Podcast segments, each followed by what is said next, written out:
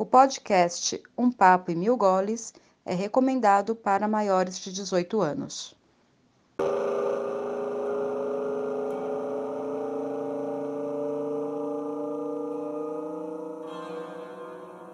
Oi, meu nome é Simone e eu gosto muito de comer açaí, com bastante trecas em cima.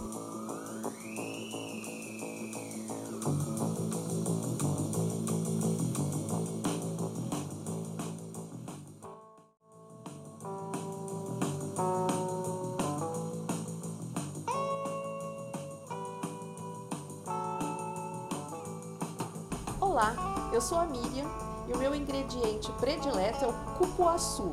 Vai bem no suco, no sorvete e na caipirinha também.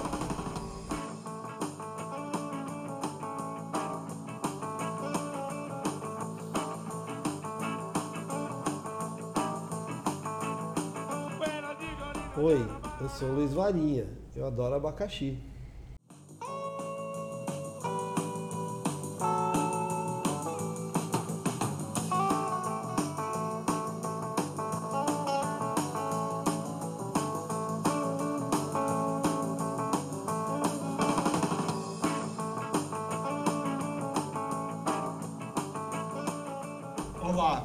Sou Luiz e meu prato preferido é a feijoada.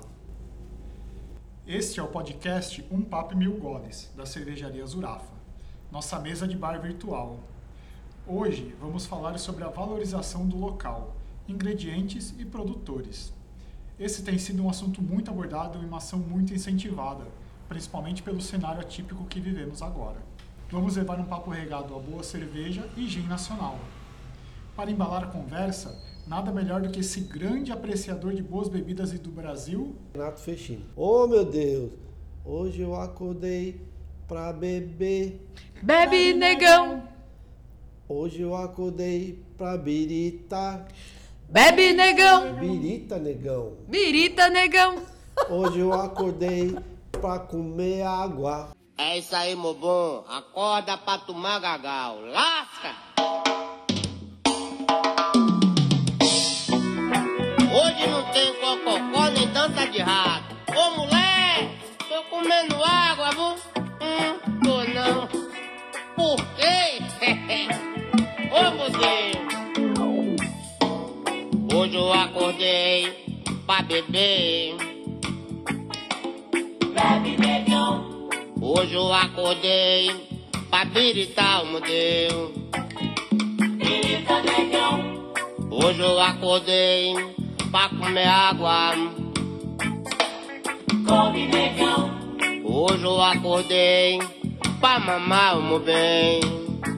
Graça. Mama, negão. Eu vou beber pra esquecer meus problemas. Oh. Bebe, negão. Eu vou beber pra esquecer minha dívida. Bebe, negão. Eu vou beber pra esquecer minhas angústias. Oi. Bebe, negão. Eu vou beber hoje eu quero alegria, meu Deus. Oh, meu Deus. Bebe, negão. Oh, meu pai.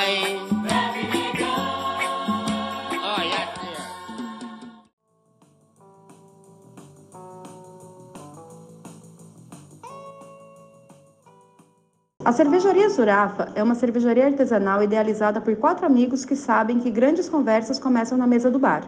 Estamos em Pinheiro, São Paulo. Siga-nos no Facebook e no Instagram, Cervejaria Zurafa. Ah, se escreve Z-U-R-A-F-F-A.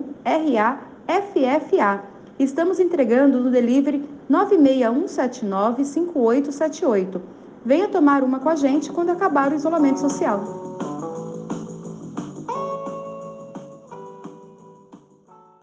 Luiz, por favor, traz mais uma e você, puxa a cadeira, porque agora o papo é sério.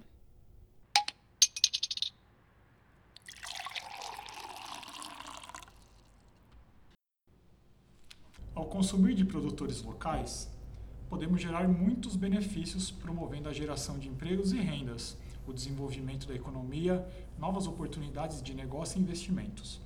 Isso acontece em diferentes níveis, de bairros a municípios e até nacionalmente. Por conta dos tempos difíceis em que estamos vivendo, O incentivo ao consumo local ganha uma nova roupagem em forma de solidariedade. É uma maneira de manter pequenas empresas funcionando e ajudar pessoas a manterem seus empregos. Para a conversa, convidamos Felipe Januzzi, um dos criadores do primeiro gin artesanal brasileiro, o Virga. E você finalmente vai experimentar a nossa cerveja Zurafa aí, ó. Já está já tá com o copo na mão.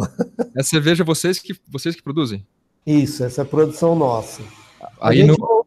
Oi? Aí na Zurafa mesmo. Então, a gente montou, mont... até então nós, nós, ainda somos ciganos, né? A cervejaria cigana, no ramo da cervejaria, é, cervejaria cigana a gente chama aquela empresa que não tem a sua sede própria, não tem a Sim. fábrica própria. Então a gente vai faz a cerveja onde tem grade, onde você encontra um lugar, você vai lá. E aí funciona assim, você vai lá, usa equipamento da fábrica, nós levamos os insumos, a nossa receita e nós produzimos a cerveja. Então é uma produção nossa, só que não uhum. na própria fábrica. Tá. E aí agora nós investimos aqui, nós construímos uma nano aqui, uma, a gente chama de nano fábrica porque é bem pequena mesmo, né? Que vai dar para a gente produzir a, a, o próprio consumo nosso aqui do bar. Que legal. Então já está pronta a fábrica, já, já, já fizemos alguns testes e tal. Estamos só aguardando a autorização do mapa agora, que pegou a gente no meio dessa pandemia também, né? Sim. Então a gente está agora só aguardando, já está tudo prontinho, só aguardando o, o autorização mesmo para a gente passar a produzir aqui dentro mesmo. E, e, essa aqui é a marca? Não, a marca é, é Zurafa. a marca é Zurafa. Mas... Essa, aí, é, é, essa aí foi um projeto que nós fizemos no final do ano passado, que nós convidamos quatro cartunistas, uhum. é, quatro desenhistas, na verdade, que fazem hoje trabalhos para DC, para Marvel tal, e que um deles é, é, amigo nosso aqui do bar, virou, é um, é um cliente que acabou virando amigo. Então nós, nós fizemos o lançamento de quatro cervejas que eles escolheram, eles definiram o sabor da cerveja, o estilo, e nós produzimos e eles produziram o rótulo das cervejas. Então, esse, esse, que você está na mão aí, o Mundo Urbano, é um quadrinho que foi, foi lançado há 10 anos atrás, é de um pessoal lá do, do Sul, é o Rafael Albuquerque, que hoje trabalha para DC, faz Batman, Super-Homem e tal. E aí a gente fez um, um, projeto assim, foi bem legal, foi, fez bastante sucesso. É, e... a gente lançou na véspera da Comic Con que teve aqui em São Paulo. Que legal. E esse é um público que tem uma sintonia forte com cerveja, né? Eu tenho muitos amigos, eu gosto também de quadrinhos, é, mas eu vejo que tem uma afinidade grande, né, com, com, com quem consome essa, nessa cultura pop com cervejas artesanais, né? Tem uma sintonia grande. Tem, tem sim. É um mundo a ser explorado mesmo. Sim. Tá muito gostosa a Stout. Boa. Boa. Boa. O gin, o Virga a gente já conhece, já, já, é, já é da casa. Ah, então, eu queria, eu queria falar para você começar o nosso bate-papo, assim, apesar de que a gente já começou o bate-papo, né? Já estão com os copos na mão, já, inclusive.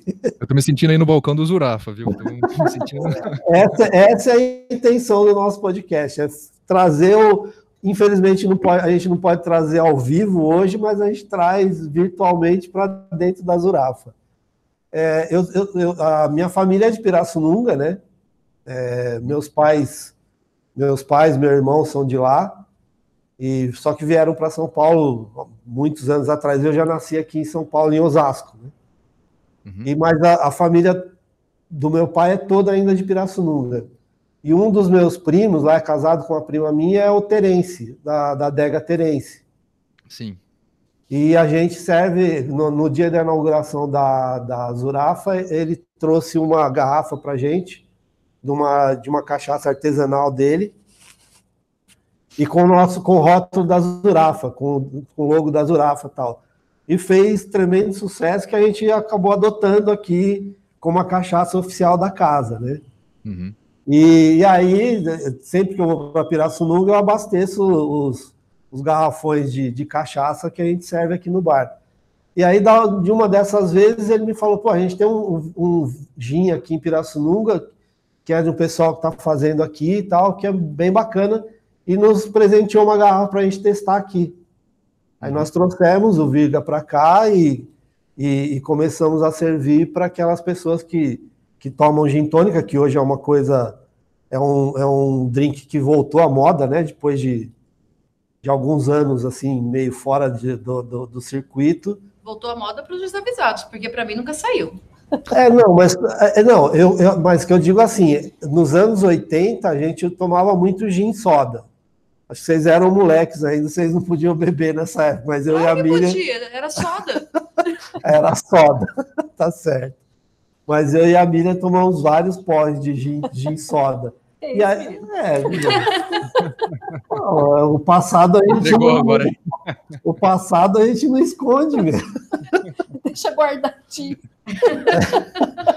E aí, e aí ele sumiu, mais ou menos, é, final, começo dos anos 90, não era mais um drink tão comum assim, pelo menos onde a gente frequentava. E agora voltou com tudo, né? Voltou realmente. Tem, tem é, hoje bares especializados em, em gin, né? É, casas que só servem gin, né? Porque é, tem, muita, tem muita também oferta, né? A, a, só de gin nacional são mais de 100 marcas já. Então, a gente lançou o é, Virga em 2016, e o Virga foi a primeira marca de gin nacional. E hoje, já, em, né, em tão pouco tempo, já mais de, de 100 marcas, é, assim, é, é, realmente é um, é um... É uma onda que acho que realmente é, veio para ficar. Conta não, pra gente Conta pra gente um pouquinho é, de como é que é feito o gin, Felipe. Tá. Ó, o gin é uma mistura de álcool que a gente chama de extra neutro, né, que é um álcool que ele é tantas vezes destilado que ele, ele perde a, o sabor da matéria-prima. Né, por isso que a gente chama de extra neutro. É um álcool que é basicamente etanol. Ele não tem sabor. Como a cachaça, que você espera o sabor da cana, você espera o sabor da, da fermentação, né? Ou da madeira. Então o gin tem que ser de álcool extra neutro com zimbro. É, o zimbro é. é, um, é um pinheirinho, né, que faz essas bagas que tem... O, o cheiro lembra Natal, né, o cheiro de, de pinheiro mesmo. E, mas o legal do, dessa categoria é que ela é muito flexível. É porque você tendo álcool e tendo zimbro, você pode usar uma série de outros botânicos, né, outros ingredientes para fazer a sua receita. Os mais tradicionais né, são, por exemplo, semente de coentro, cascas cítricas, né, de laranja, de limão, lavanda, é, enfim, as que são receitas mais clássicas, né, que a gente associa muito com o estilo que a gente chama de London Dry, e que são geralmente também vindos de fora, né, ou esse que a gente encontra no mercado, é, essas marcas geralmente da Inglaterra, inclusive. Uhum. É, mas o legal dessa categoria é justamente que daí cada região e isso é muito rico no Brasil, porque a gente é muito diverso em, em termos de ingrediente, cada região pode usar o seu ingrediente, seu ingrediente local. Então, aqui no Brasil, a gente, para fazer o nosso gin, a gente usa um botânico da Mata Atlântica chamado Pacová. Ah, que, que legal. Eu acho que até devo ter por aqui. Devo ter por aqui em algum lugar. É, é uma sementinha. É, na verdade, o pessoal usa a planta toda para. Porque ela é saborosa, a planta da família do gengibre. Então dá para você usar o rizoma, dá para usar a folha, mas a parte mais saborosa, mais aromática é a semente. Né? Ela dá um frutinho bem, bem bonito que a gente seca e a semente ela é bem rica, né, em, em aroma e sabor. E a gente macera com, álcool extra neutro e dá um sabor de. O pacová tem um sabor meio mentolado, meio amadeirado, é, lembra gengibre, lembra pimenta do reino. É muito legal. E então, isso, isso é a história do gin. Né? E acho que parte desse, dessa, desse boom que teve, parte está justamente nessa identidade local, né? que acho que isso tem, carrega uma história muito forte para as marcas, e a outra parte é esse boom da coquetelaria, que hoje gin tônica e negroni são coquetéis né, que você encontra em qualquer, qualquer bar. É verdade. É, estão na ponta. E você sabe que é, o pacová, é, típico aí da região de Pirassununga, onde ele é produzido, porque a minha família é de Rio Claro, e eu lembro que quando a minha filha era pequena, ela tinha problema de bronquite, a gente fazia muito xarope de pacová para ela. Olha, que legal saber é, disso. Isso, que então legal. acho que é uma coisa típica dessa região mesmo. Olha, a gente fez uma pesquisa bem grande no, é, em relação ao pacová, porque eu não conhecia, Aham. antes do, do projeto. Quem nos falou do Pacová foi um senhor que, que, que é o Elton Muniz, ele tem uma fazenda no interior, no qual ele planta espécies brasileiras, nativas. Ele até tem um site que, se não me engano, é Colecionando Frutas. Ele, ele tá para lançar um livro agora, inclusive, também. E ele que nos falou do Pacová. E quando a gente descobriu, falou: Meu, isso aqui é incrível, porque é super aromático, ninguém conhece. É, daí nós pesquisamos é, na internet e encontramos, inclusive, receitas antigas, né, de jornal do século XIX, com tônico de Pacová, né, que o pessoal fazia xarope em casa. Isso, isso mesmo. E a gente depois, é, quando a gente fez o primeiro lote de Virga, tinha Pacová na zona cerealista, cerealista aqui de São Paulo. Tá. E daí nós fizemos o primeiro lote, só que para fazer o segundo, não encontramos mais, acabou. Ah, E ninguém sabia dizer quem que fornecia, onde que tinha. Então a gente falou assim, bom, então é isso. Fizemos um lote e acabou, não tem mais, né? Vamos fechar a fábrica. E daí o que acontece? A gente falou assim, bom, vamos, vamos entrar no mato, né? Vamos atrás dele. E, e é uma planta da Mata Atlântica. Então ela tem em vários estados brasileiros. E nós encontramos um fornecedor no Prumirim, que é, é em Ubatuba, né? Em direção a Paraty. Certo. E lá nós entramos no mato, lá com, com, com o pessoal, e a gente encontrava pacová na, no quintal das casas. E era uma coisa que os mais, os mais velhos falavam, ah, a gente moe, a gente, a gente torra para fazer café, como se fosse um café, mas é uma coisa que ficou meio esquecido, né? E, na verdade, hoje serve para comida de capivara, né? O pessoal fala, ah, os roedores vêm aqui, comem os frutos e, e, e é isso, né? Então, hoje a gente é, tem um trato lá com eles, que a gente compra deles, é, a gente paga 100 reais o quilo do, do pacová fresco, daí ele, ele perde muito peso, né, na hora de secar, perde dois terços do, do peso, daí a gente faz o nosso, o nosso gin. E é, eu me interessei também em conhecer mais a planta, então eu comecei a plantar também. Então hoje a gente planta pacová em Morungaba e em Pirassununga Certo. Que foi um projeto que a gente desenvolveu com, um francês que tem uma, um laboratório em, em Arthur Nogueira e ele fez, é, ele clonou, né? A gente trouxe umas, umas sementes, ele clonou e hoje nós, te- nós temos 500 mudas de pacová. Ah, que legal. Hoje vocês são autossuficientes já? A, é, a gente usa muito pouco do pacová para fazer é, um lote. é, realmente é porque ele, como ele é muito aromático, a gente acaba usando realmente muito pouco. Então a gente te- a gente ainda até agora não não usou nada do- da nossa plantação. Acabou de começar a plantação. A gente tinha uma plantação experimental, mas era muito pouco, que já está lá na fazenda há uns três anos. Só que nunca chegamos a usar. Então hoje todo o nosso pacová é, teve esse primeiro lote, então, aqui do, da zona cerealista, e o resto é tudo do Prumirim. Nossa, é produtor é de gin e é agronegócio também, né? Isso, e é incrível essa pegada do artesanal e do pequeno produtor de incentivar o menor a vir para o negócio também, né? Tipo, ele vai continuar lá na terra dele, vai plantar como ele já fazia e ele vai ter garantia de que isso vai ser comprado. Então, incentiva que ele continue plantando e que ele continue lá onde ele vive. É incrível essa parte do, do tem negócio.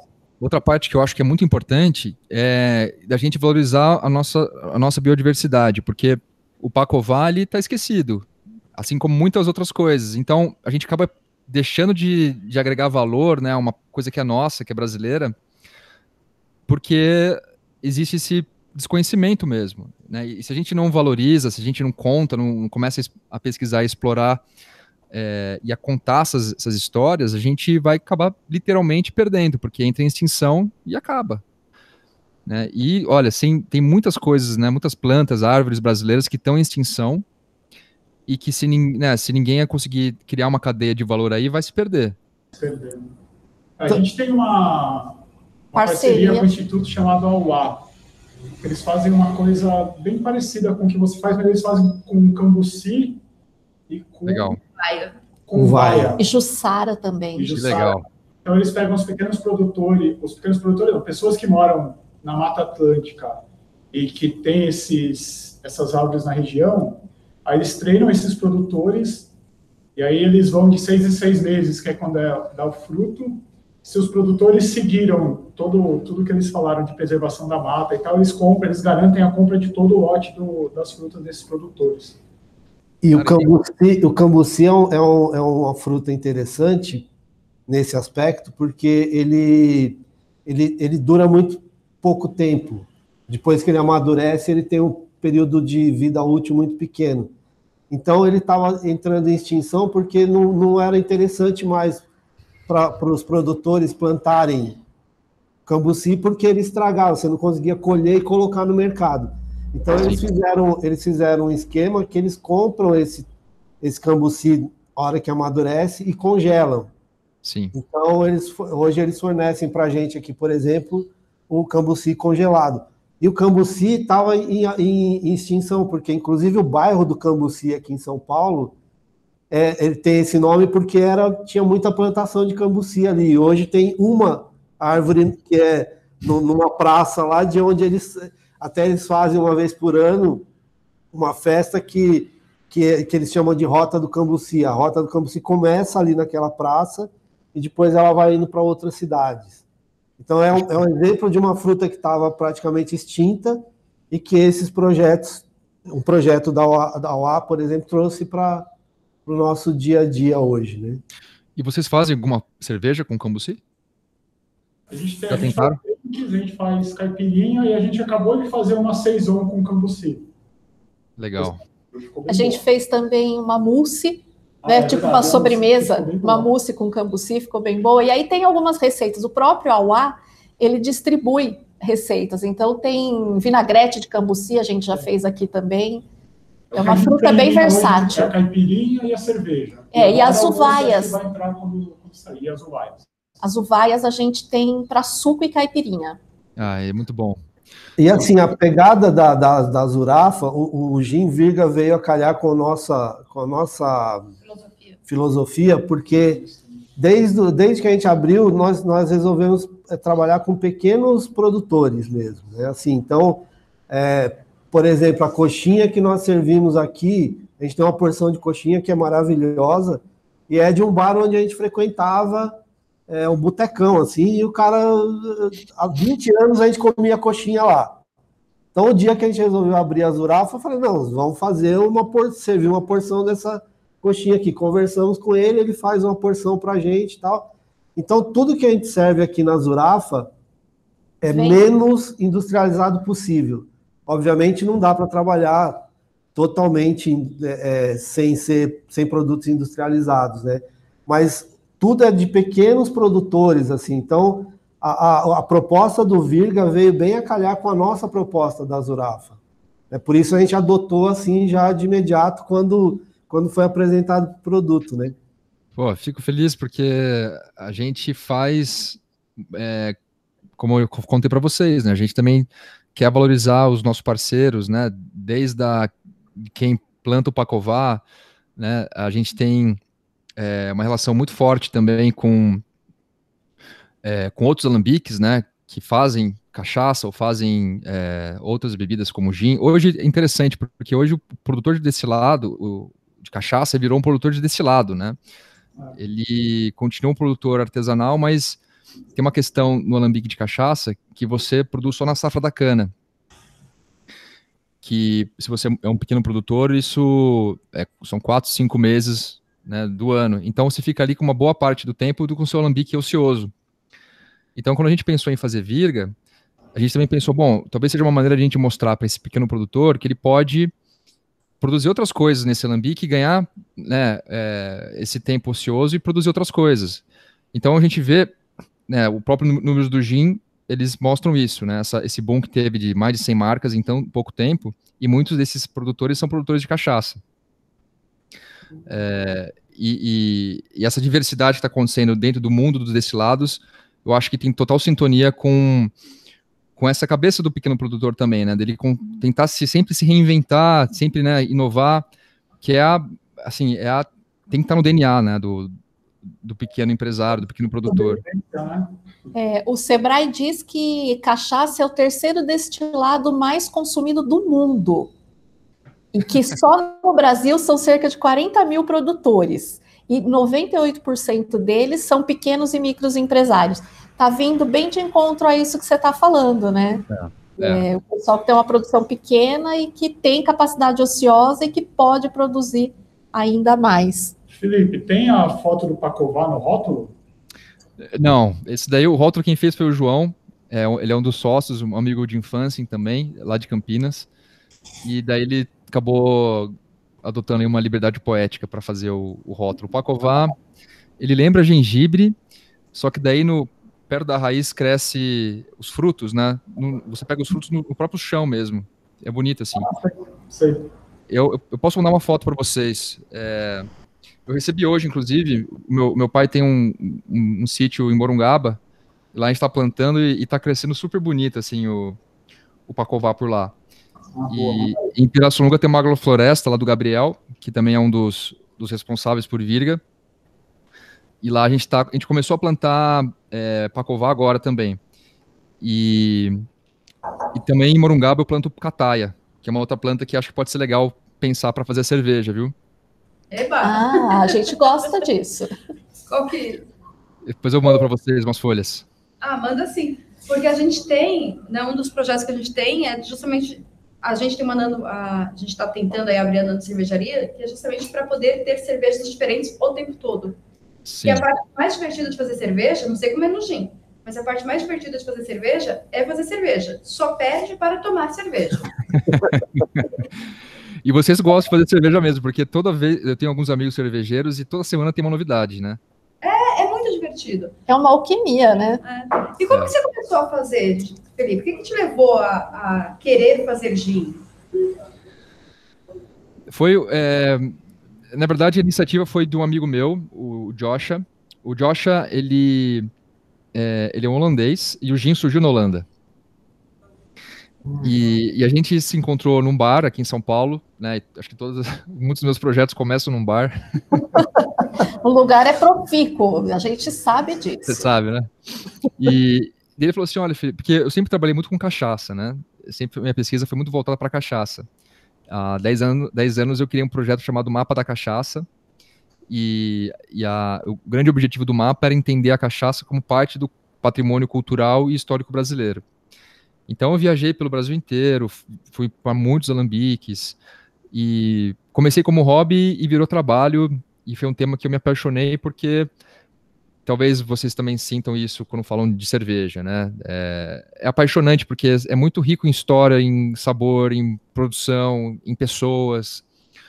E daí eu entrei nesse mundo. Né? Acabei, eu tinha, eu saí de São Carlos, vim para São Paulo trabalhei um ano aqui numa empresa, deu, o mapa começou a dar certo, eu larguei tudo para seguir esse caminho. É, e daí num bar, o Joshua se apresentou e falou assim, olha, eu tô aqui com a minha família, é, a gente veio da Holanda, minha esposa trabalha aqui e eu tô querendo fazer um gin. Porque eu moro, ele mora, ele mora numa cidadezinha, morava numa cidadezinha chamada Schiedam, que é uma das cidades que é um dos berços do gin. Né? O gin, ele surgiu na Holanda.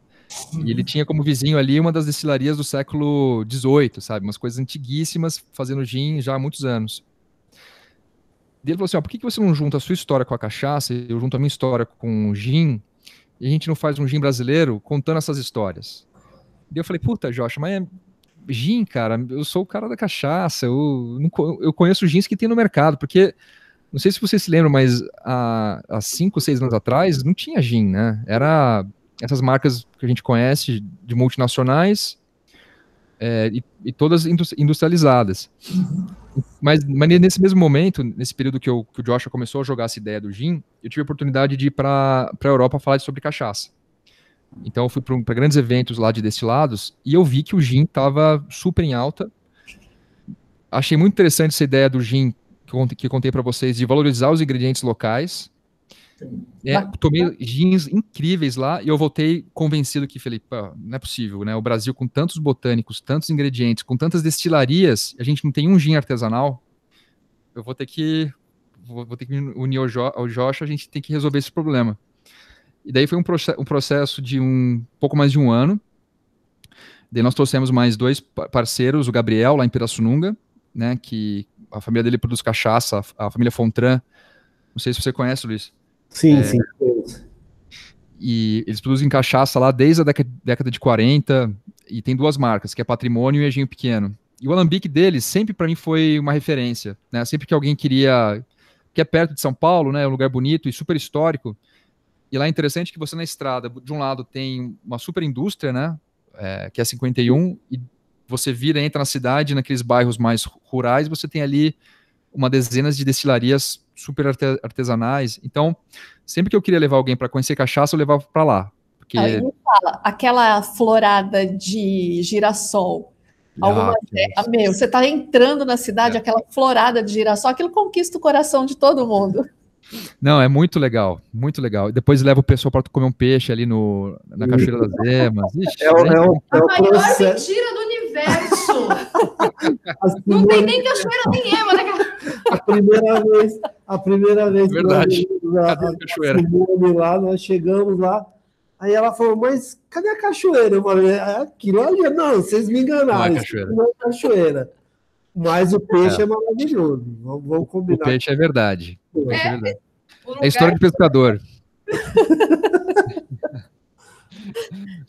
mas aí, mas aí começou, né? E, e, a gente juntou, então, o Gabriel juntou o João, que eu contei para vocês que fez o rótulo. Uhum. E a gente também decidiu trazer algumas marcas de fora, da Holanda, porque a gente queria criar um portfólio, né? Que começasse com. A gente queria contar uma história. Então a gente trouxe. Acho que eu até tenho aqui, deixa eu pegar.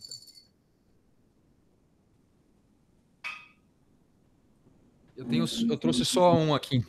Nós trouxemos um Genebra, que, que é o avô do gin, né? Que é um, é uma bebida também feita há muito tempo atrás, desde o século XVI, e que é muito comum lá na Holanda e na Bélgica e que você pegar os livros antigos de história de coquetelaria, muitos coquetéis estavam como Dutch Gin, né, como gin holandês, que é o Genebra. É Genebra. E nós trouxemos o Silvius, que é outro, que é um que é um mais estilo mais clássico de gin. Daí nós tínhamos o Bob's, que é um estilo mais contemporâneo, mais. Eu acho que a cerveja e, a, e o gin tem esse paralelo, sabe? Porque tem muitas categorias também, né? Uhum. É, que é mais contemporâneo. Daí nós trouxemos o Gin and Johnny, que é um gastro gin que é um gin usado para gastronomia. Daí a gente terminava nossa história com Virga, que a gente, a gente acredita muito que é um gin com uma identidade brasileira. A gente chama de é, Brazilian Dry, ou como está no rótulo, aí, né, no rótulo é gin seco do Brasil. Né? Então ele não é um London Dry, né? Ele não, a gente quer ser uma coisa diferente. E a gente consegue isso com o Pacová, fazendo a destilação no alambique de cachaça, que tem toda uma geometria diferente do, do convencional alambique de gin, e colocando um pouquinho de cachaça no blend também. Ah, é. É. Essa ia ser minha próxima pergunta, porque fala que é feito com cachaça, né? É, lembra que eu falei que o gin ele é uma mistura de álcool extra neutro com zimbro? Então a, a, base principal de virga é essa. Só que aí no final a gente coloca um pouquinho de cachaça, que é um álcool que tem sabor. Mas o, o álcool é extra neutro você compra pronto ou você, você faz também? Você não, o álcool, é, não, o álcool extra neutro a gente compra e depois redestila né, redestilar ele com os botânicos. Ah, tá bom. Ah, não é, só, não é uma infusão, então, tem que redestilar com os botânicos, é isso? Isso, exatamente. Explica um pouquinho para a gente como que é o processo completo, Felipe, por favor. Bom, é uma infusão do álcool extra neutro com é, os botânicos, né?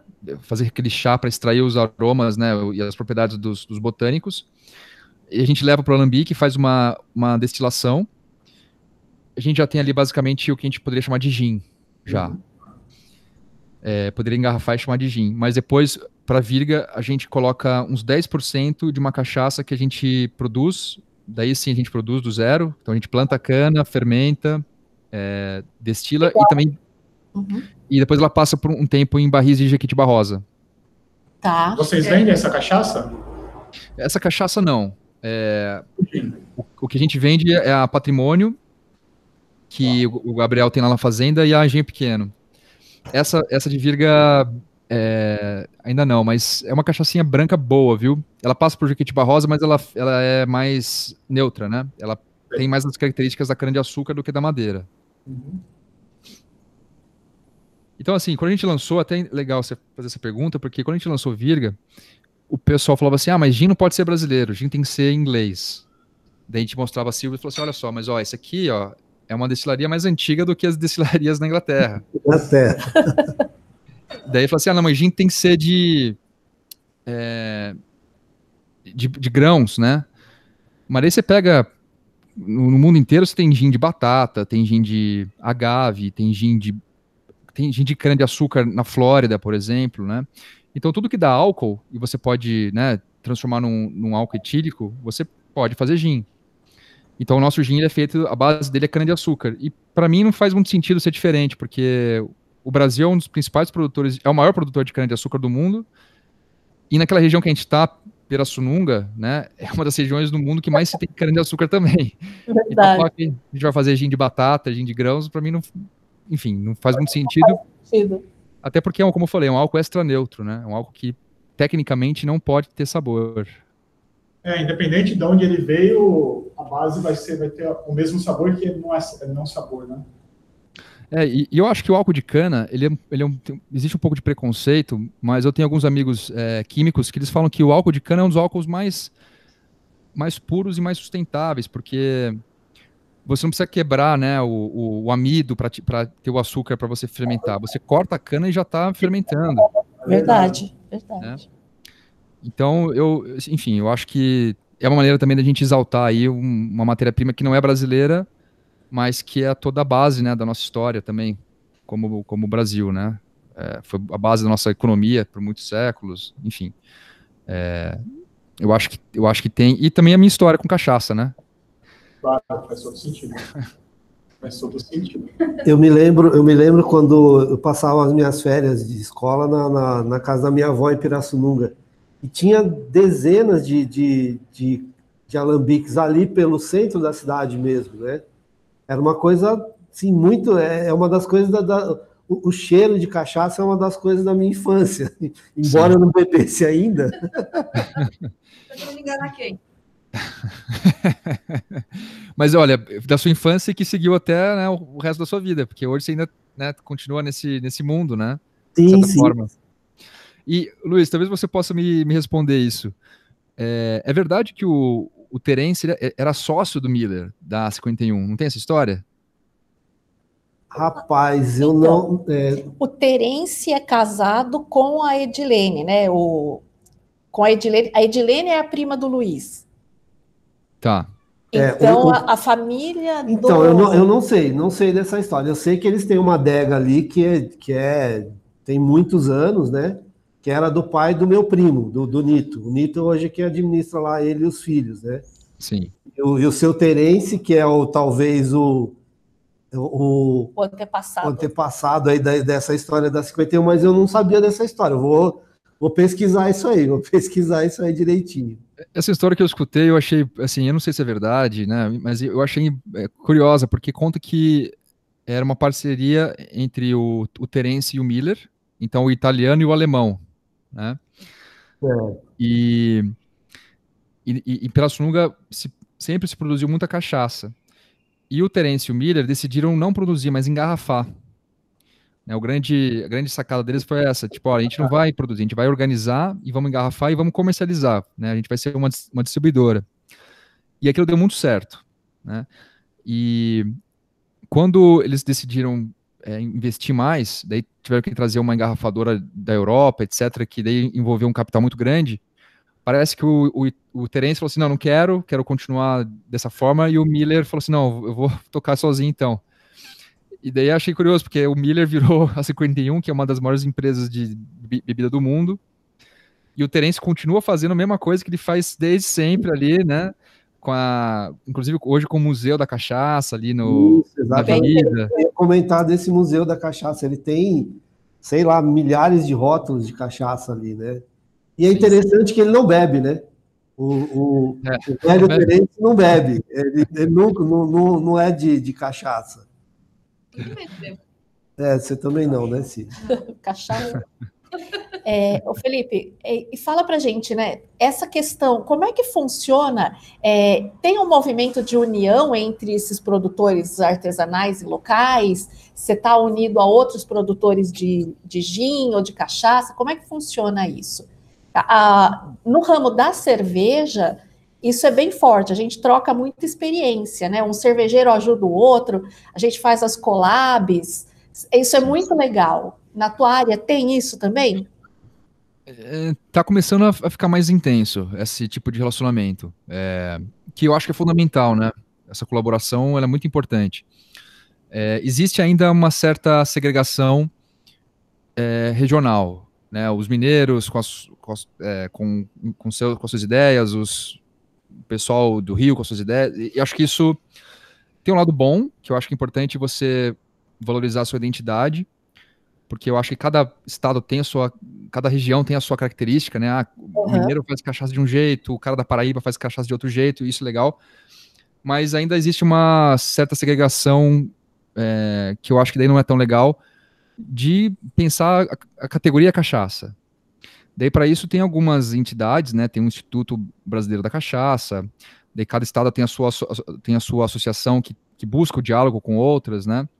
Mas ainda a impressão que eu tenho né, mais daí como, como uma, pessoa mais observadora no, e, e, que conhece os produtores de cachaça, é que ainda falta mais união, né? É, em relação à colaboração, começaram a, a, surgir algumas coisas bem interessantes, porque é, qual, qual, que, qual que é a ideia que estão surgindo, né? A cachaça, ela passa por vários tipos de madeira.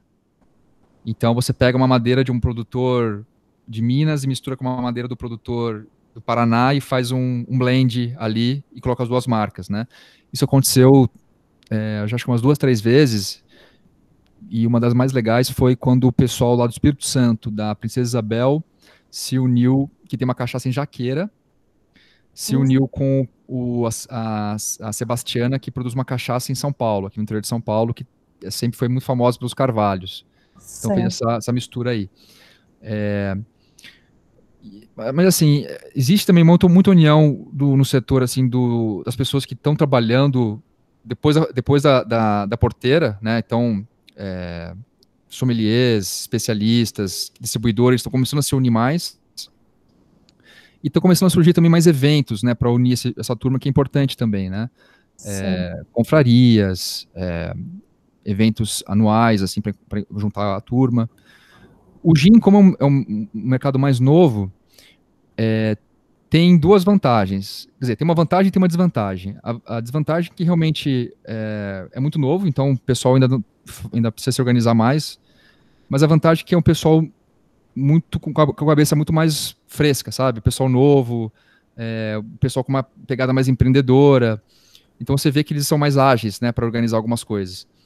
Mas ainda, ainda, ainda vejo que é um, se for comparar com a cerveja, a impressão que eu tenho é que é mais é menos unido. Estava pensando aqui, você estava falando né, de eventos.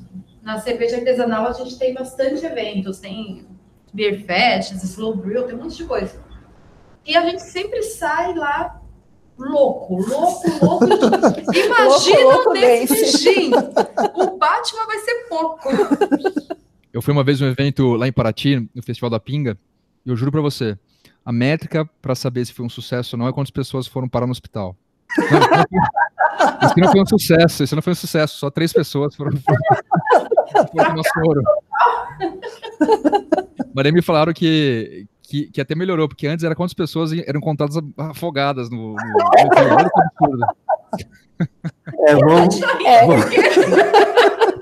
vamos combinar vamos. que o hospital é mais legal porque é, as afogadas podem sumir, as que estão no hospital não no hospital lá com clientes que voltam. Imagina. Você tá é, te manda um negócio desse, gente, para. Eu quero. eu vou, acho que eu compro ingresso. Tem, tem, tem uns eventos bem legais, assim, é, a cachaça, né, é, você imagina, né, um festival de cachaça em Paraty, tem tudo para ser um sucesso, porque eles têm gastronomia, tem turismo, você está muito perto dos alambiques, né, é, eu já fui algumas vezes e vejo que cada ano melhora, mas tem um potencial de ser um negócio é, de verdade, mundial, né? Talvez como sejam alguns eventos já de cerveja aqui no Brasil já. Ser uma Oktoberfest, né? É. Então, assim, falta ainda falta uma pegada, e essa é uma crítica que eu faço super aberto até com o pessoal que organiza, é que realmente falta é, entender isso como um evento não só para quem gosta de cachaça, mas um evento para quem vai gostar de cachaça, entendeu? Quem quer conhecer cachaça. Daí você abre o leque para o mundo inteiro. Mas, Felipe, eu acho, eu acho que isso vem um pouco, um pouco em cima do estigma que tinha a cachaça, né?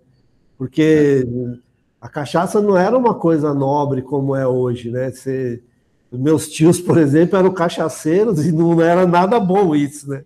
Não era uma coisa.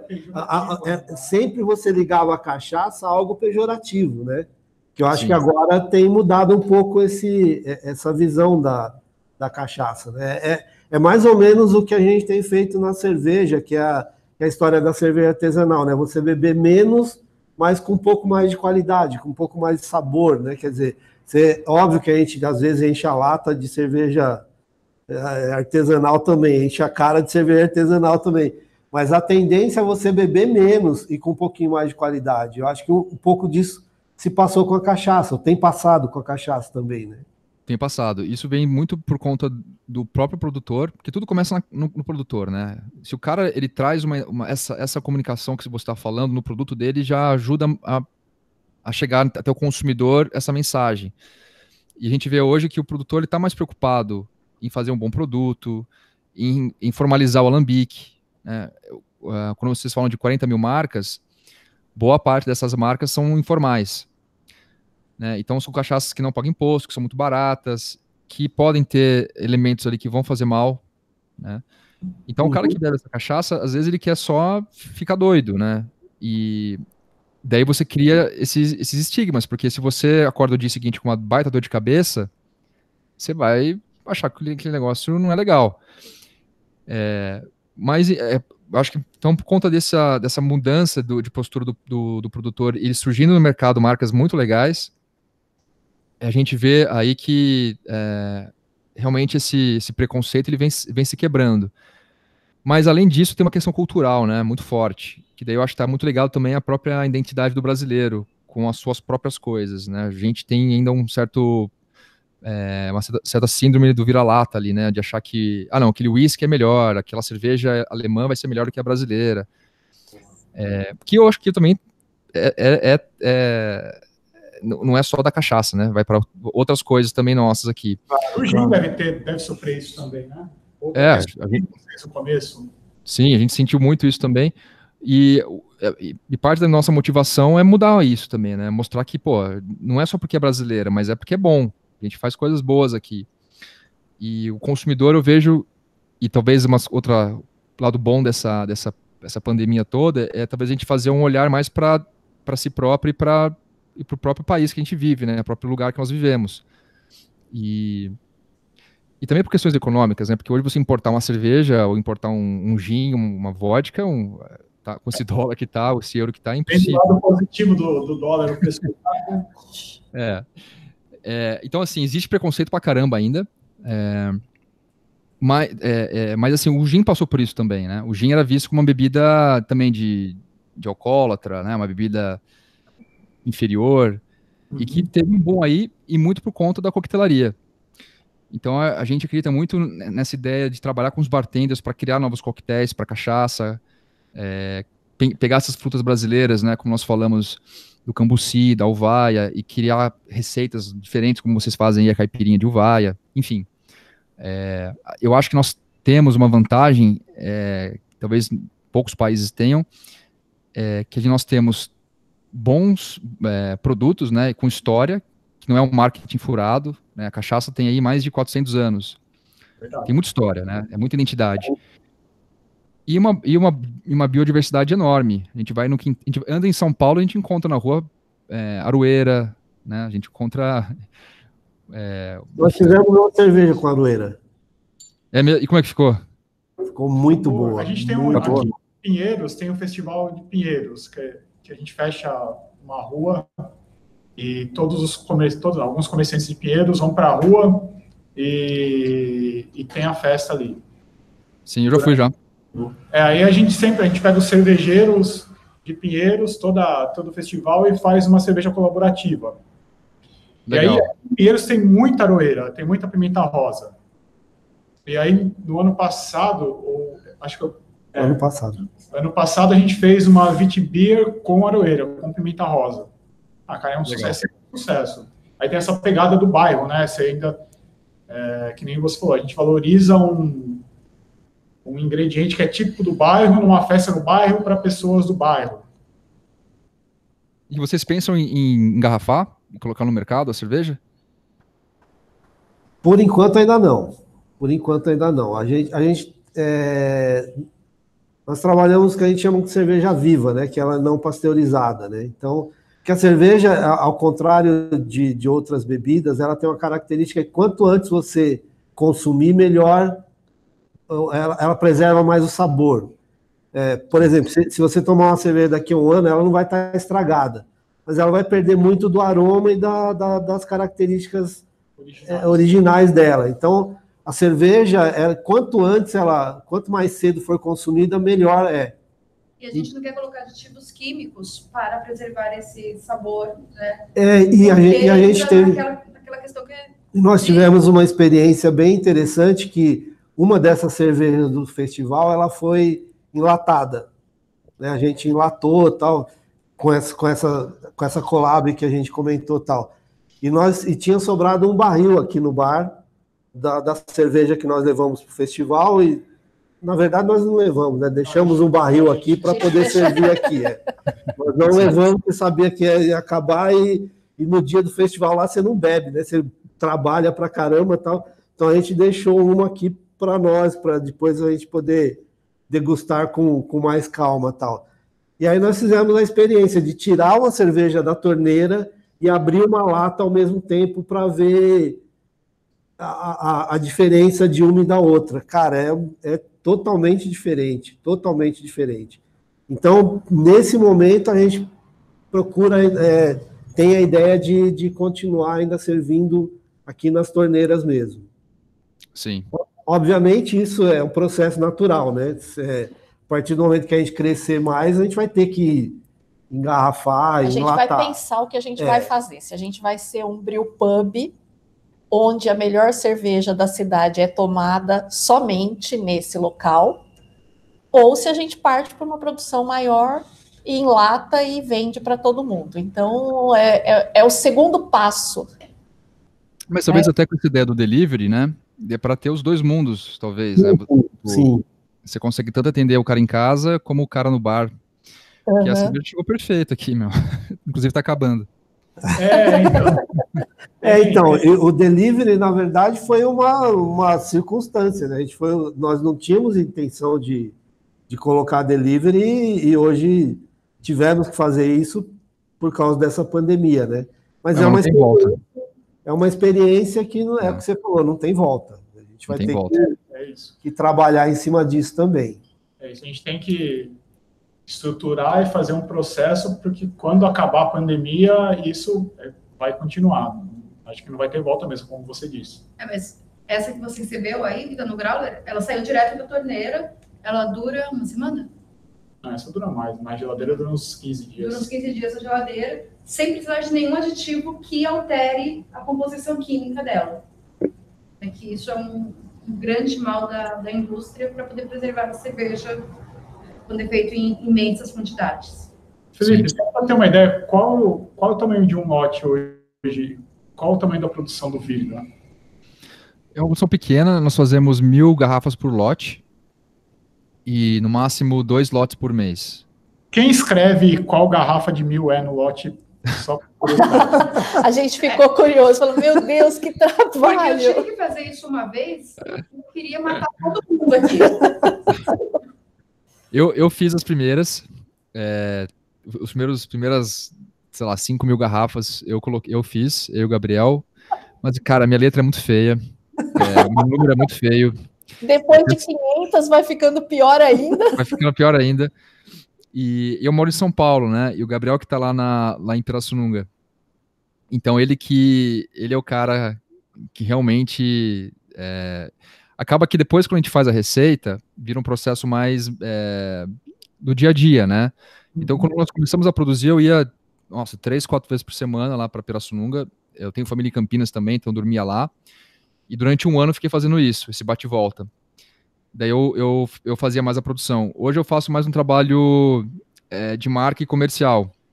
E o Gabriel mora, mora na fazenda, uh, tem o um apoio também lá da família dele, então ele que. Ele, hoje ele é a pessoa é, que faz, que numera cada garrafa. E é uma coisa que a gente gosta, assim, né? E é legal, é legal isso, né? Trazer essa, essa identidade. Ah, sim, é. Realmente é o, é o nosso processo, é super, super manual.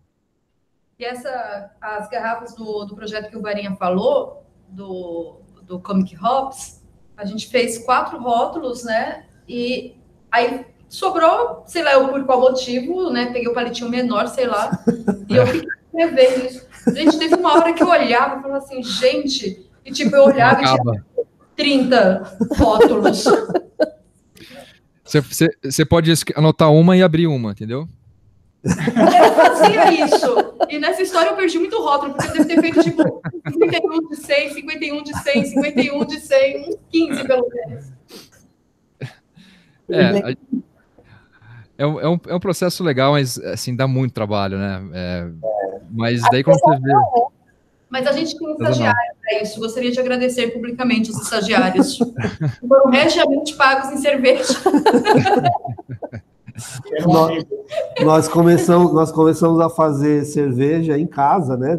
É, os quatro, os dois casais em casa, no, no prédio lá, na banheira da. da- a, primeira, a primeira cerveja foi um- uma coisa louca, assim. A gente terminou resfriando o mosto na, na, na banheira da casa do Luiz e da Simone.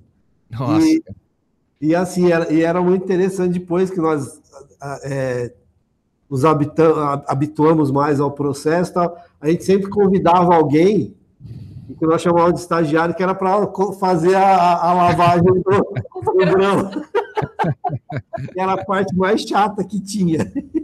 Então a gente sempre convidava alguém, "Ó, você vai, vai- hoje você vai participar do processo de fazer a cerveja. Ia lá fila e de estagiário. Tinha tinha fila, né? Aposto. Aposto mesmo. Fica a dica aí para vocês enumerarem a garrafa. Anotei aqui. Existe um grande produtor de gin no Brasil? Vocês, perto das outras 40 marcas que você comentou, vocês produzem pouco? Vocês produzem igual? Produzem mais? Tem ideia? Ah, sim. É... Dessas marcas, dessas cento e poucas marcas que estão aí, eu confesso que eu não sei muito o volume delas de produção. Mas, assim, uma grande indústria de destilado produz milhões de litros por ano. Né? É um, Ah, é. Mas no Brasil já tem isso, já tem alguém que produz milhões de litros de gin. É, sim, as, a- as multinacionais, elas têm fábrica aqui, né? É, acho que não todo, Tirando, tirando as multinacionais. as brasileiras, não, acho que nesse volume dos milhões, eu acre- acredito que não. Mas já tem gente entrando com, com muito capital, é que assim, a gente está criando, na minha opinião, né? A gente está criando o mercado de destilados aqui no Brasil. Uhum. E até é interessante trocar figurinhas com, com o pessoal da cerveja, que vocês estão aí há pelo menos uns 10 anos na frente, né? Mas a gente está criando agora essa demanda, né, do, do, do consumidor falar assim, ah, não, eu não quero tomar o- um gin da Inglaterra, eu quero experimentar um gin brasileiro. É, a gente tem um costume de beber muita cachaça aqui no Brasil, né? Até o, o número que vocês falaram de produção é realmente muitos milhões de litros, mas, e boa parte é consumida aqui. Mas é com consumo daquela cachaça muito barata. Uhum. sim. Então, o que vem acontecendo nos últimos anos é, é essa ideia do beba menos, mas beba, é, beba melhor. E esse é o mercado que a gente está construindo agora. Então, assim, não é um mercado ainda de milhões e milhões de litros, né? É um mercado que ele vai ser mais pulverizado em, em algumas marcas ali que vão fazer parte dessa categoria, né? Que, que, é essa categoria do artesanal. É, ou, ou artesanal, de premium, né? Eu não sei como. Geralmente o pessoal do, no, no destilado chama de premium. Uhum. Mas assim, eu acho que hoje muita gente é, entra achando que, talvez com a cerveja também é isso, né? Achando que vai vender um monte, que vai estar em todos os lugares. né? É um mercado bem difícil. É, você entrar num bar é muito complicado porque você está brigando aí com os grandes. Para você ter volume em destilado, você tem que estar na carta de coquetéis. Então você precisa que um bartender goste do, do seu gin, ou da sua cachaça, ou do seu rum, enfim e bole uma receita com ela, né? E a- depois ajude, ajude a vender essa receita no bar com os garçons, com os, com os bartenders. Então é, um- é uma construção, né? É, que eu acho que, como eu falei, veio para ficar. É, e a nossa ideia, a gente sabe que a gente está correndo uma maratona. Né? A gente não tem essa ideia de, tipo, ah, vamos fazer. Um, em um ano, vamos fazer milhões de litros e vender tudo. Não é assim. A gente acredita muito em, naquele trabalho de formiguinha. Né? Fazer ali por anos é, ali seus 20 mil litros, é, de maneira consciente, sustentável e criando uma marca forte. E sobre os coquetéis que você falou, né? Porque assim, é um trabalho tão grande que tem, né? De escolher ali as sementes que vão tal. É, qual que é a visão de quem faz o gin? Vocês acham que é legal na hora que você, né, você pega lá e faz o coquetel e junta com um monte de outros sabores? Ou tem algum, alguém que é mais purista e fala, não, tem que tomar e sentir os sabores, os aromas, etc. Hum. É, o, o, o, gin, ele não é uma bebida feita para você tomar pura, né? É... o, eu tomo, assim, com gelo, com... Mas geralmente é uma bebida que, como você tem muito coquetel com gin, então o pessoal geralmente toma com, com, a, com uma mistura.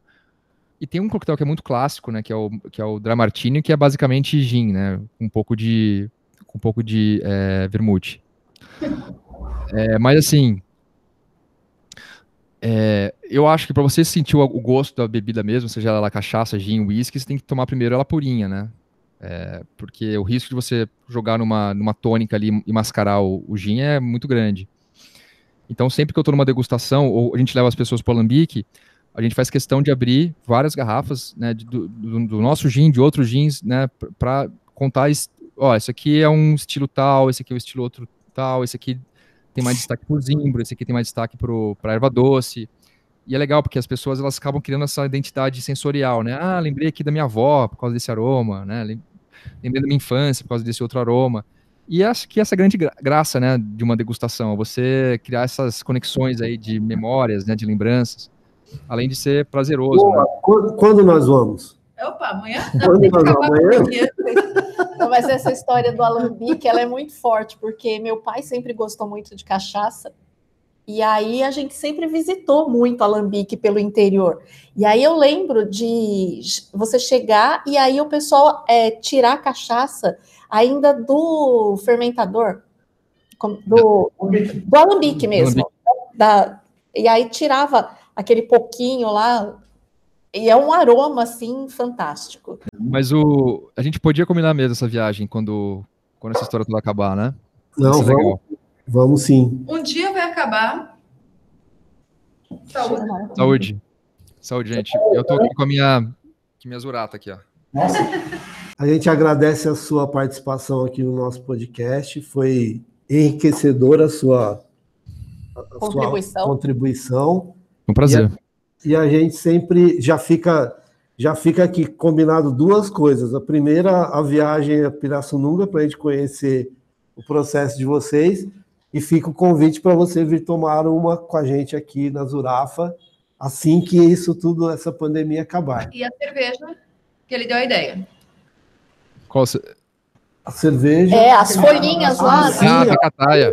Ah, sim. Isso. Perfeito. E aí a gente tem uma última pergunta que nós fazemos para os nossos convidados.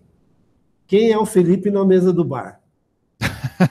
que horas da noite? Fica a seu critério, a hora que chega ou a hora que sai. Ah, eu, eu, sou assim, gente, como a gente está tendo agora, né? Eu gosto de conversar. É, eu acho que o bar é um lugar para você. É, olha, eu não conhecia minha esposa num bar, eu conheci minha esposa num café. Mas acho que é toda mesa, né? Quando você junta as pessoas e uma boa bebida, seja café, seja cachaça, você cria boas histórias, bons momentos, né? Então eu, eu casei depois de um, de um café, criei um gin depois de um encontro de bar, tô aqui fazendo novos amigos aí com esse bar virtual nosso aqui, então, pô, é, o Felipe, Felipe do Balcão é, é esse cara aqui que quer só bater bons papos e criar boas, boas conexões. Legal, Felipe. Obrigado pela sua participação. Excelente, E é isso aí, excelente gin. A gente já está aqui. Nunca tinha tomado puro assim, mas. Que bom, que bom que vocês gostaram. Fico feliz. Bastante saboroso. Legal, gente. Obrigado. Foi demais conhecer vocês, fazer, bater esse papo. Em breve a gente se vê pessoalmente, marca e segue com nossos planos aqui. Combinado. Valeu, Felipe. Obrigada, Obrigado. Felipe. Obrigado.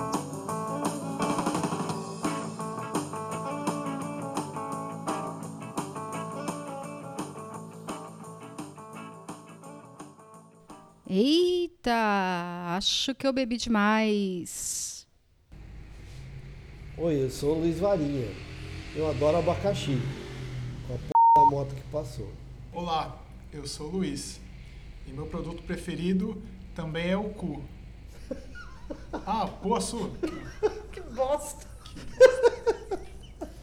Eu pensei, eu pensei em falar isso. Socorro! Alguém me tira daqui! Dois bestas. Alguém me bota de quarentena em casa!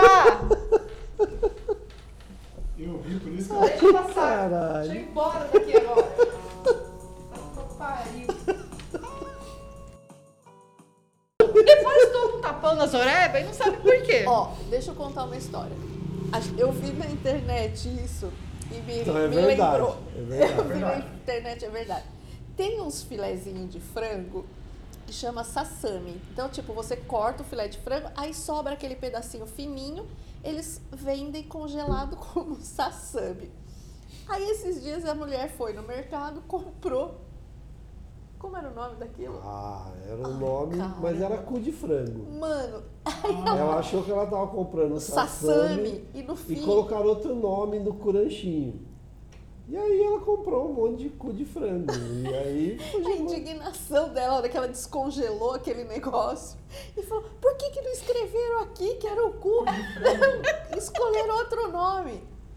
Mas era gourmet, era um nome gourmet, assim, tipo curanchinho Vou procurar. Curantinho top. top. gourmet. Nossa, que nome gourmet, gourmet. Curanchinho top. Sambiquira. Sambi... Isso aí, Sambiquira. sambiquira. Não é gourmet. Alguém fala sambiquira? Não, eu não, nunca tinha escutado esse nome. Já vi você falando sambiquira. Sambiquira? Bom, deu pra perceber que a gente E o já prato que eu mais gosto é sambiquira. Não é não, é feijoada. Severino Fixa Limpa. Ficha limpa. Ficha limpa. Tá escrito com X aqui, caralho. Ah, Severino ficha limpa com X. Ou Com fixa. X. É. Então vamos lá de novo. Fica a pergunta. Eu acho que ficou ótimo. Fica o questionamento.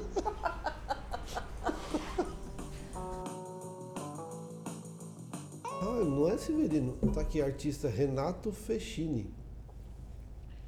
Ixi, amor, corrige aí. Não sabemos se era o Renato Fechini ou se era o Severino Ficha Limpa. Ficha limpa. Fixa limpa. Mas seja Ah, qual for, é- Sabe o que eu acho que é um lance? O cara. Esse aqui é o Severino Ficha Limpa. Do vídeo. Mas não é ele que canta. É o. É o Renato Fechini. Bom, fica aí o questionamento, né, meu- meus queridos ouvintes? Seria o Severino Ficha Limpa? Seria o Renato Fechini? Renato Fechini. Renato Fechini? Ou Severino fixa limpa. Pois é. Se você souber, escreve aí pra gente depois pra informar a gente, porque aparentemente a internet não tem todas as respostas. Muito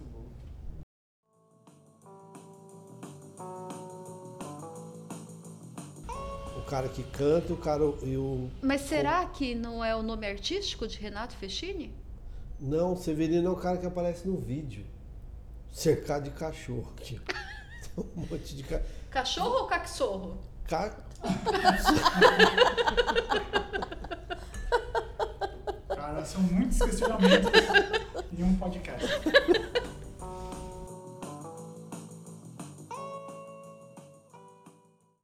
Ou esquecer Esquecer meus problemas.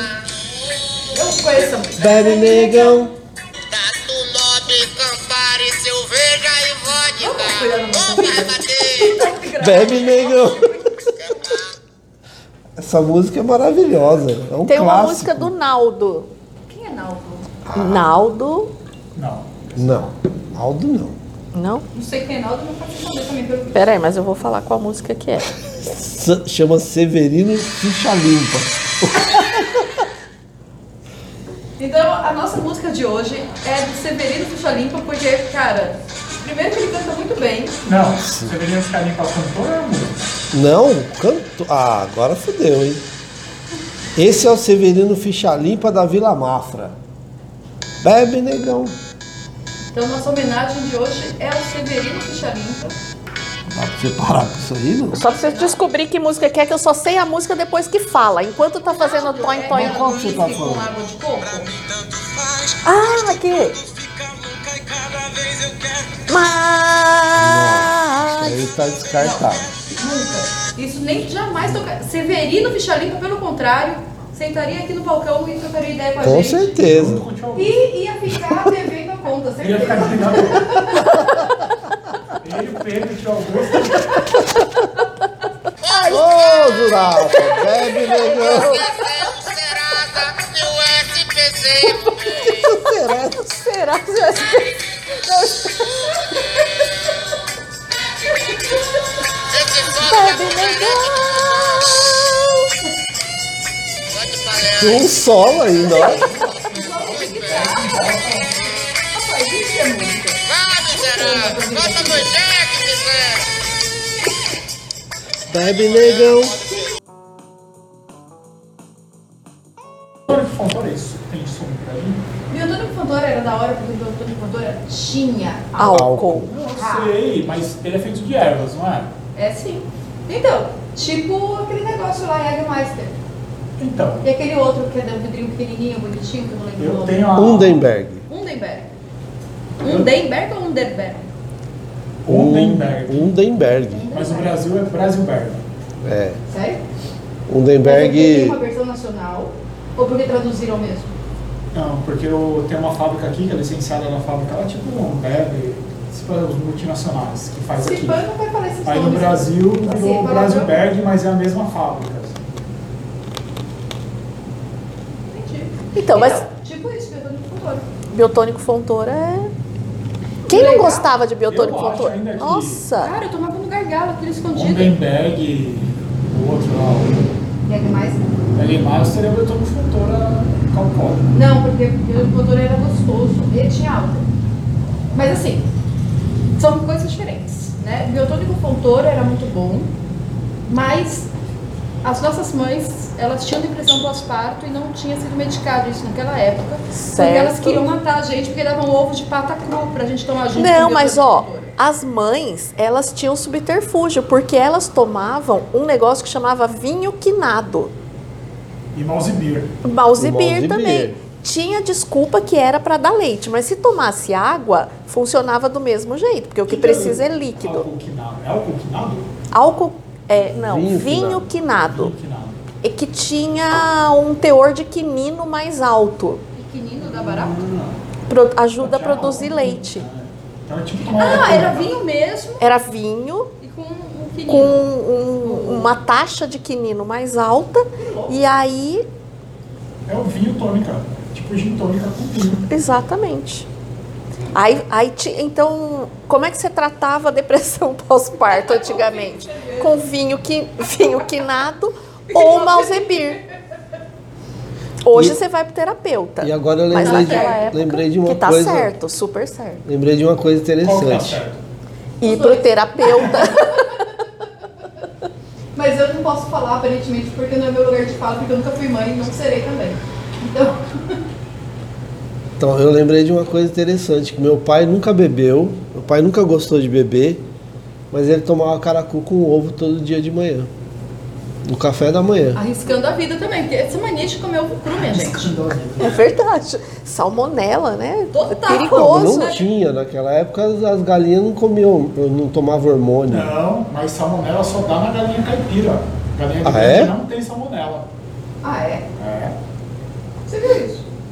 Eu vi isso nas vidas, nos estudos, na internet. Ah, se tá na internet, se tá na internet é porque é verdade. Eu não pesquiso porque o celular tá gravando, mas é isso. Caiu Caiu, o celular. caiu o celular Deixa aí. ele lá. Não, é, é, se tá na internet é Galinha de verdade. granja não dá. Eu não sabia disso não. Então você pode comer porque elas ovo de galinha de granja, que não tem salmonela. Não tem. Ou a galinha de granja não bota ovo. Ou é ao contrário. Eita, agora fodeu. Acho que é o contrário.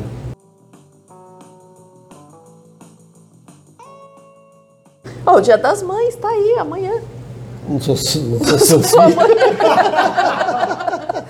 Não sou seu filho. É assim, você fala, Lógico, você não. fala, Não. você Como é fala e já sabe qual vai ser a resposta. Como é essa? Eu não sou. Minha mãe morreu, infelizmente, já que Deus a tenha.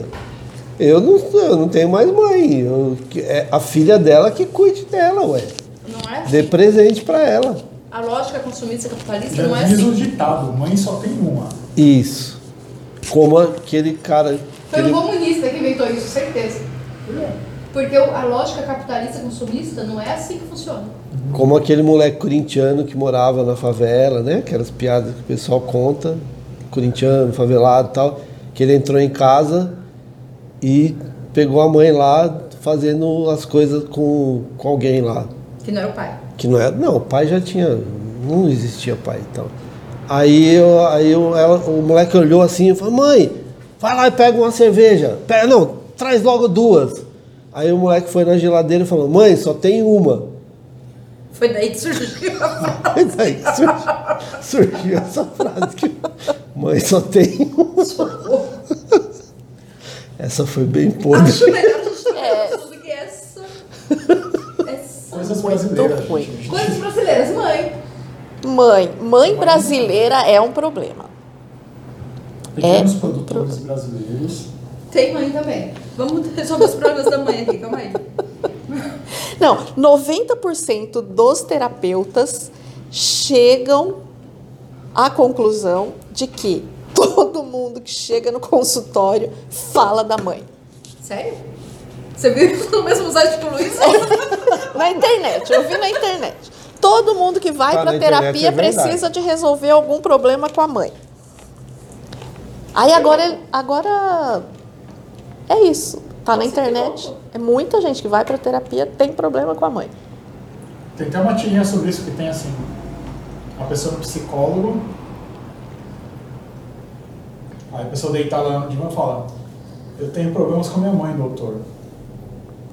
Aí aparece o doutor lendo a ficha da pessoa e nome da paciente, Gabi- Gabriela Duarte. Aí fala, é, no seu caso você tem mesmo. Você tem mesmo. Foi ótima essa, eu gostei Ai, também. gente, que tristeza. É, pequenos produtores brasileiros. Vamos lá. O Brasil tem. Não conhece o Brasil. O Brasil não conhece o Brasil. E tem O um. Brasil tá matando o Tá Brasil. matando o Brasil. Gente, não se já mudou o Brasil, vocês não perceberam isso aí. Não sei nem o que a gente tá fazendo aqui ainda. O, o agronegócio no Brasil, ele é muito grande, muito forte. E isso afeta, evidentemente, esses pequenos produtores. Vi na internet. Então é verdade. Verdade. E, e, né, como que a gente sai desse, desse ciclo né, vicioso que é voltar para produtos que a gente não, não tem em larga escala, que foi o que a gente falou na entrevista do Cambuci, né, que são produtos originalmente brasileiros, que a gente não encontra facilmente. Como que a gente sai dessas armadilhas, né? De ter, de conseguir, da pequena indústria, conseguir fazer produtos brasileiros sem ser aquelas coisas é, manufaturadas, quase made in China, né? só que são feitas em pequenas cidades. Você vai viajar por aí, você vai comprar uma lembrancinha de viagem, eu adoro imã de cidades que eu vou. Mas todos os imãs são iguais. Não, e tem, e tem uma história interessante do, do, do- Quando a gente foi viajar para a Itália, eu Ah, é comentei verdade com, a, com a amiga que eu ia trazer alguma coisa, uma lembrança para ela, e ela falou, "Não, mas eu quero algo da Itália. Quero algo da Itália. E a gente não achou. Assim, no último dia eu achei um chaveiro que era. Nem lembro, era um Pinóquio, alguma coisa, não lembro o que era. Era uma mas, coisa assim, feita de madeira, tudo assim. que a gente pegava, olhava, era made in Tailândia, made in China, Eu lembro daquele que vocês Made do România. România, Explica aí. sabe? Tipo, Não, explica pro. é, eu achava que era Roma, mas não era, era România. É, então nem, nem isso, made in Roma, não, era România. E a gente teve uma dificuldade de, de encontrar algo que. E eu acho que isso, isso hoje existe em nível mundial, né? Mas a, a pandemia ajuda a melhorar isso? Ajuda? Vocês acham que as pessoas estão consumindo mais coisas locais na pandemia? Eu acho que tem um fator que é o fator frete.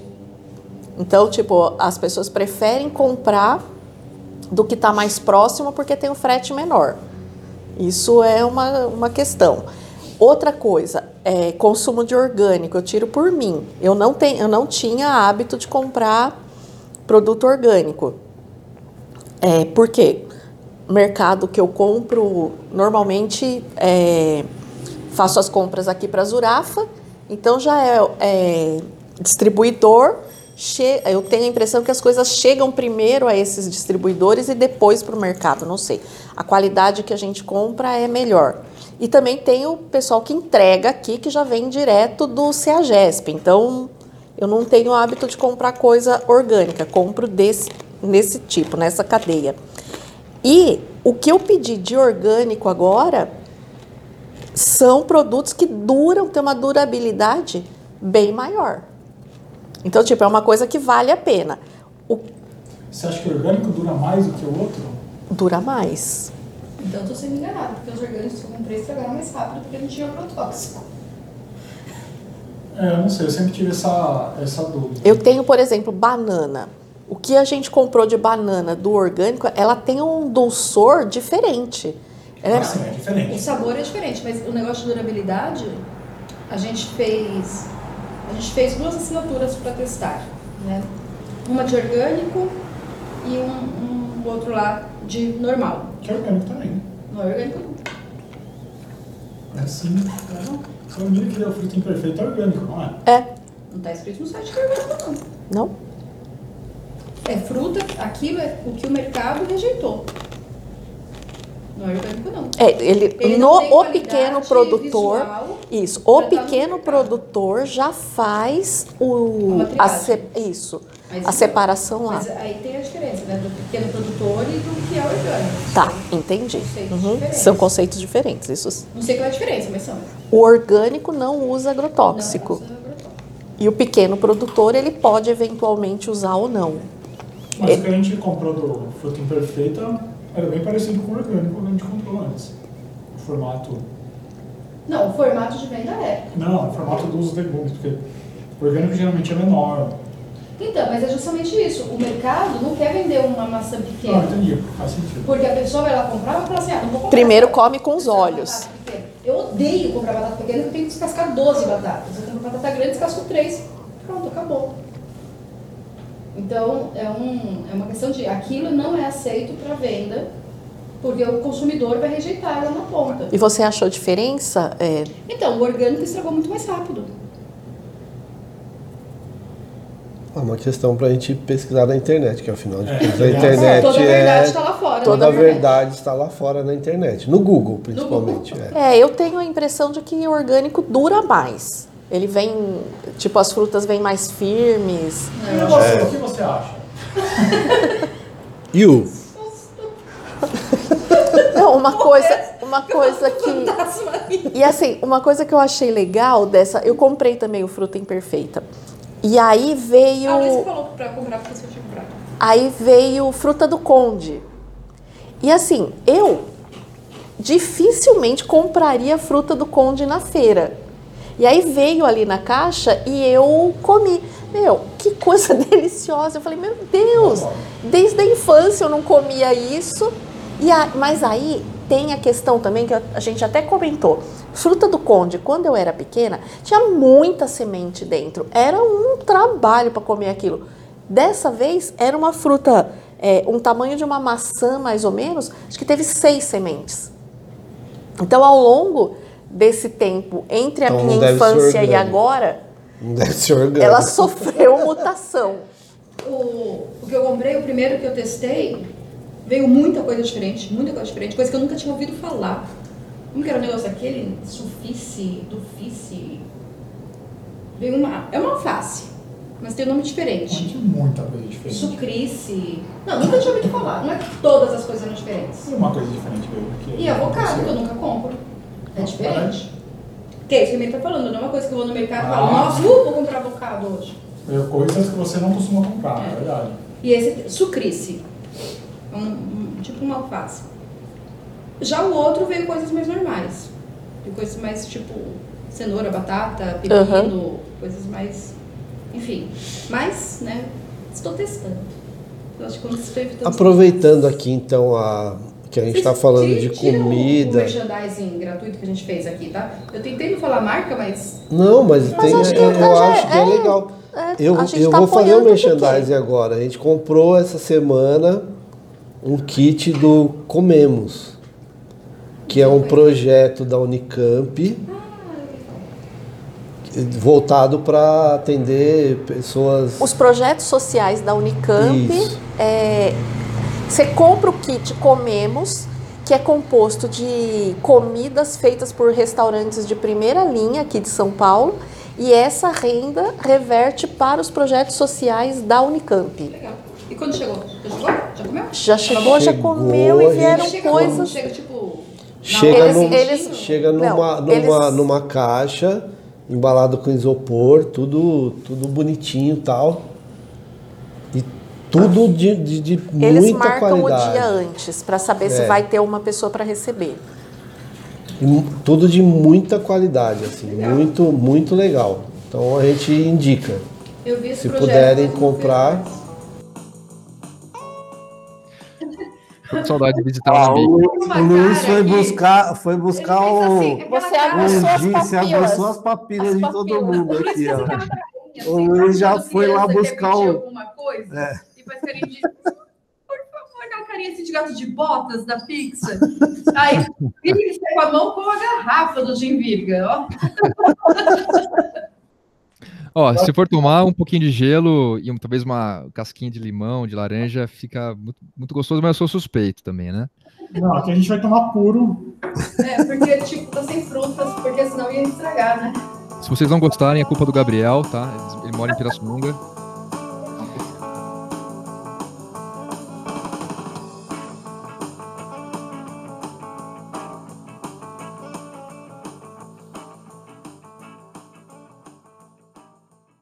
Mestre cervejeiro, o que você recomenda? Um dos pilares da cervejaria Zurafa é o seu desenvolvimento e o desenvolvimento dos pequenos junto com a gente.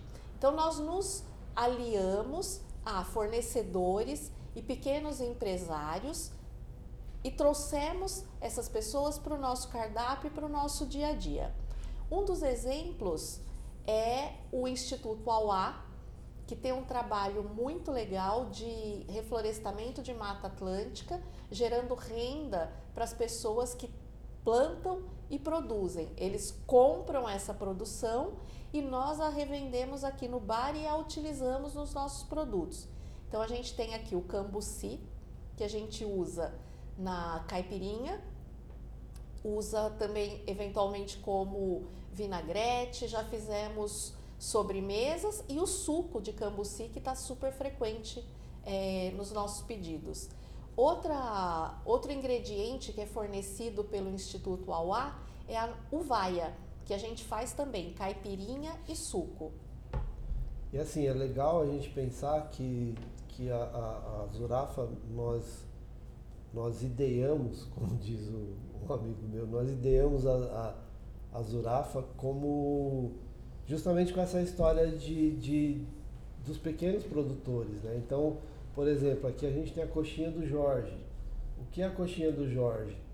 É um bar aqui na Vila, na, na, que fica na Fradique Coutinho, que nós frequentávamos há 20 anos e quando a gente resolveu abrir a Zurafa, nós pedimos para que ele fizesse uma porção da coxinha dele para o nosso estabelecimento.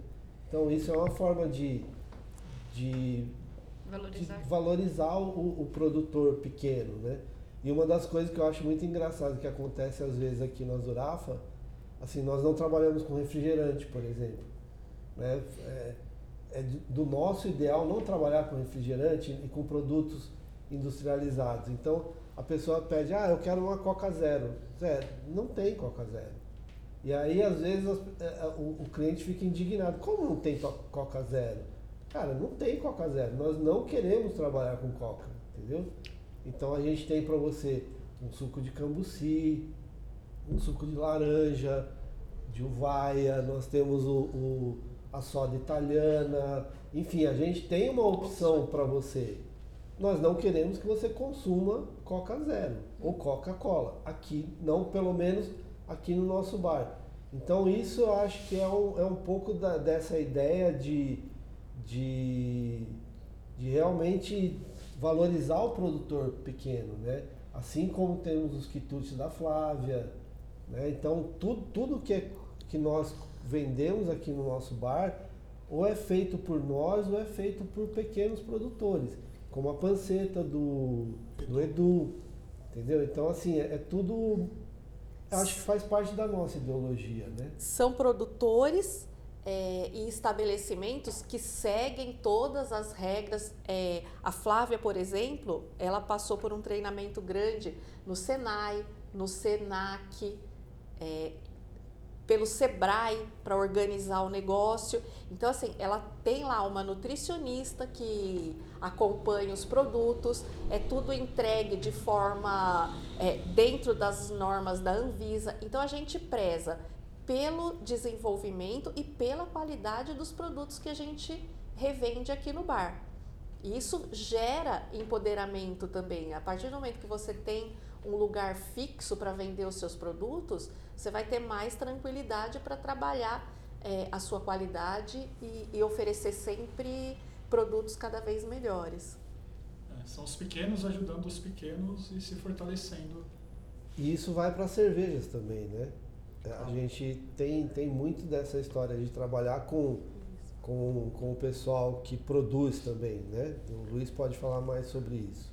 É, a gente sempre dá preferência para os pequenos produtores como a gente, porque a gente também é bem. É, a gente, é como eu falei, são pequenos ajudando pequenos e que, e que tenha toda a documentação necessária, tudo certinho. Então a gente sempre prioriza, a, assim como na comida, vale para a cerveja, a boa cerveja de pequeno produtor num preço acessível ao nosso público, que é a política que a gente tem para todas as URAF.